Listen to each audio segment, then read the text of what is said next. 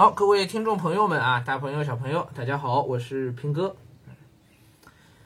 嗯，果然啊，数据拐点呢就在前两天出现了啊，这两天的这个新增总新增量呢都在明显的下滑啊，明显的下滑，所以新增量下滑，那这个就是呃好转的一个明确的好转的信号了，是吧？嗯，想想也应该好转了啊，因为大家风控都那么久了，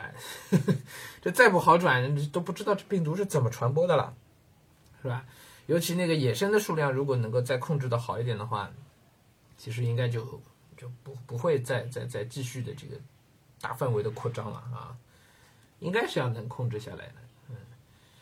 四月十九日零时到二十四时，上海新增两千四百九十四例本土新冠肺炎确诊病例，新增一万六千四百零七例本土无症状感染者，中间会有一部分重复，就是这个两千四百多例的确诊当中，应该有五百三十三例是之前的无症状转归，这个数据其实是重复的啊。严谨的算法，这个五百多例应该要去掉，因为它不是今天的新增，对，所以我们来加一下啊，我先把它全加起来啊，一万六千四百零七加两千四百九十四啊，确实不高啊，下两万了啊，呃，两万啊，不是一万八千，又要考验我数学了，一万八千九百零一，嗯，考验我心算啊。一万八千九百零一，你数字好低啊！然后一万八千九百零一里，一万多，我一万八千多，我还在说好低，还要再扣掉五百多，所以今天实际新增是一万八千四百多，啊，那那个曲线就很好看了，明显的掉头向下了，是吧？嗯，虽然总量还是每天在增长，但是增速明显的掉头向下啊。照这样的话呢，真的是未来可期啊！五一之前，我们应该就已经能够把这数字控制在可能到一千以下了，甚至都有可能啊。按照这样的掉的这个速度的话，啊，挺好啊。这个上海的疫情呢，终于啊，我觉得现在如果大胆一点去预测的话，我觉得这个在五月十一号，呃，五月七号，我们的这个国这个五一长假，哎，五一长假四天还是七天？